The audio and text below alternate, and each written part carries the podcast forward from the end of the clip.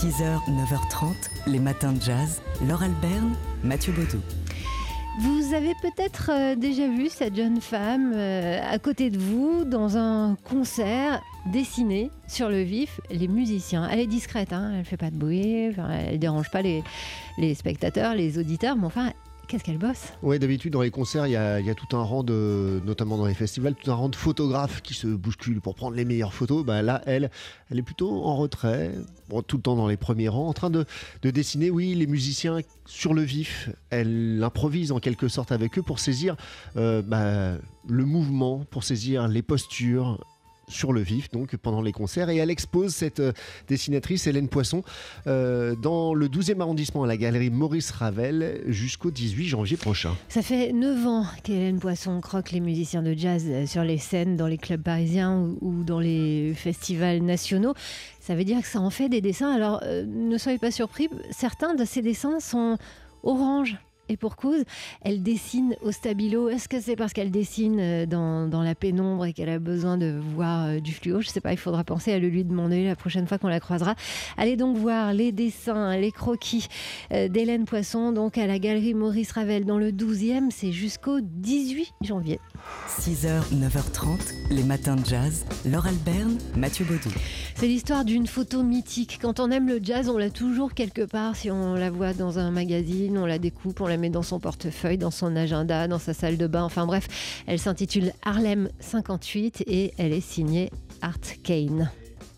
Et elle a été publiée il y a, il y a 60 ans, tout juste en janvier 1959 par le magazine Esquire. Et c'est le magazine Polka sur son site internet qui nous re-raconte l'histoire de cette photo mythique avec en petit bonus quand même des gros plans, des zooms sur ce portrait de famille du jazz américain de 1958-59. Alors, on voit qui? On, bah, on voit tout le monde. Tout le monde. Dizzy Gillespie, Count Basie, Thelonious Monk, Charles Mingus ou encore euh, Lester Young qui sont là. On a même, il y a même une photo avec des flèches pour nous dire qui est qui. Il y a tout le monde. Oui, il y a vraiment tout le monde, tout le monde du jazz et on, on nous raconte comment, eh bien, Art Kane a eu du mal, pas à, la ré, pas à les réunir parce que ils étaient plus qu'attendus finalement, mais à les discipliner et à attirer leur, leur attention pour, pour prendre cette photo. J'étais là à les regarder bouger partout dans la rue. Je ne pouvais rien contrôler car vous aviez des musiciens qui ne s'étaient pas vus depuis longtemps.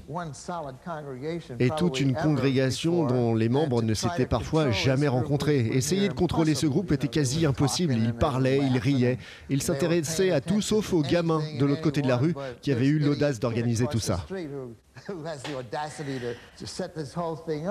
Alors le, le, gamin qui n'était pas encore professionnel, hein, c'était sa, sa, première commande officielle, même s'il avait déjà signé la photo du, du Concert by the Sea, ouais, voilà. d'Errol Garner. Et donc il avait convoqué tout le monde par téléphone, par lettre. Euh, et à, à 10h du matin. Voilà, à la surprise générale de tous les musiciens de jazz à 10h du matin. Donc certains n'avaient pas dormi, ils avaient joué toute la nuit, ça avait surpris tout le monde. Il avait bloqué la rue.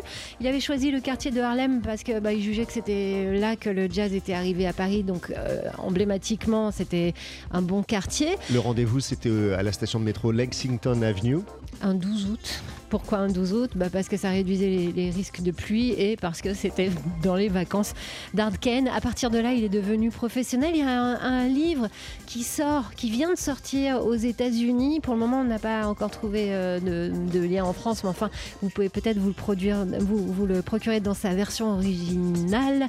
Art Kane Harlem 58. Il est paru aux éditions Wall of Sound Editions. Et sinon, bah, rendez-vous sur le, le, site du magazine euh, Polka pour euh, revivre et revoir toutes les coulisses de cette photo mythique. C'est un article extrêmement complet qui est signé Joël Audi. 6h, 9h30, les matins de jazz. Laure Alberne, Mathieu Baudou.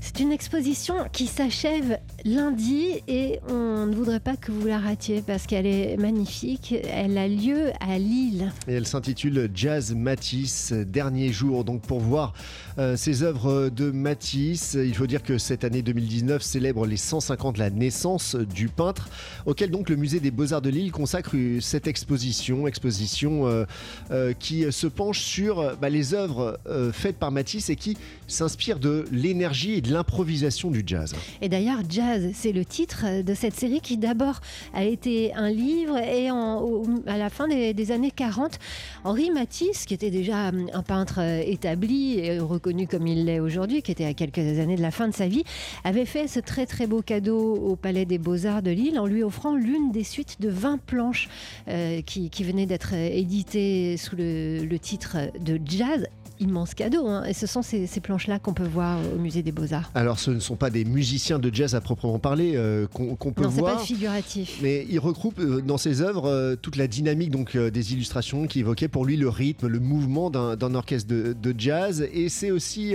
un tournant dans la, carrière de, Matisse puisqu'il commence à utiliser cette technique des, papiers découpés et peints. Et gouachés, voilà.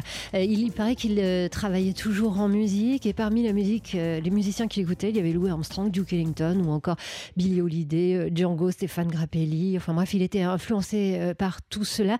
Et c'est vrai qu'il y a une, une énergie folle, une, une, joie, une lumière dans ces, ces toiles, enfin ces toiles qui n'en sont pas d'ailleurs, ces papiers découpés. Donc Jazz Matisse, une exposition à voir jusqu'au 14 janvier. Jusqu'à lundi. Voilà, jusqu'à lundi, au Palais des Beaux-Arts à Lille. Vous avez tout le week-end pour aller la visiter. Lille ou Désormais, on peut écouter TSF Jazz sur la radio numérique en DAB+. 6h, 9h30, les matins de jazz. Laure Alberne, Mathieu Baudou.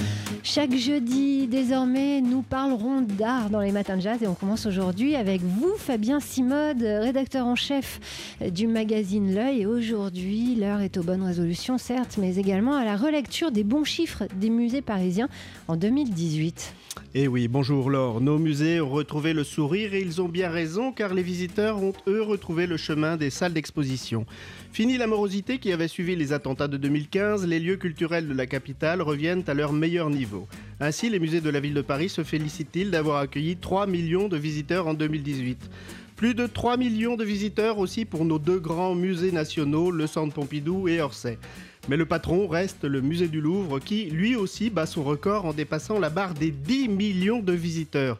Rendez-vous compte, Laure, le Louvre a accueilli en un an l'équivalent de la population de Paris et de Londres réunis. C'est énorme. Ces excellents résultats sont le fruit d'une programmation d'exposition qui a été exceptionnelle. Delacroix, Basquiat, Schiele, Picasso bleu et rose. Ils sont aussi le signe d'une reprise de l'activité touristique en 2018. Car nous savons que ces chiffres dépendent de plusieurs facteurs, de la qualité des expositions, du moral des Français et du tourisme. En ce sens, il reste fragile et il nous faut donc souhaiter que les manifestations des Gilets jaunes, par exemple, n'impactent pas trop la fréquentation des musées en 2019. Alors, en attendant, réjouissons-nous. Réjouissons-nous même, vous avez raison, mais si en réalité ces chiffres ne sont pas à prendre pour argent comptant, si le musée d'Orsay parle par exemple en nombre de visiteurs, le centre Pompidou parle lui en nombre de visites, ce qui n'est pas la même chose. Mieux, il faut savoir les analyser. Les trois quarts des visiteurs du Louvre sont par exemple des touristes étrangers qui se pressent devant un seul tableau, la Joconde, certaines salles euh, du musée restant désespérément vides. Mais lors, il y a une question peut-être plus essentielle encore pour moi. Le succès d'un musée se mesure-t-il seulement à son nombre de visiteurs? Nombre de musées sont des musées publics avec des missions de service public. Certes, ils doivent proposer des expositions à succès, mais aussi acquérir des œuvres, les conserver, les restaurer, les étudier. Or, pour ces missions-là, il n'existe aucun indicateur. Alors, un musée qui accueille 1, 2, 3, voire 10 millions de visiteurs, est-il nécessairement un musée en bonne santé, voire un bon musée? En réalité, Laure, rien n'est peut-être moins sûr. Alors on compte sur vous, hein, Fabien Simode, euh, pour euh, chaque semaine nous éclairer sur le sujet, peut-être nous donner des tuyaux aussi sur les expos qu'il faut voir, et pas seulement les expos temporaires. La semaine prochaine, on parlera art et diplomatie. Ah, vaste programme, 8h20 sur TSF Jazz. Les matins de jazz.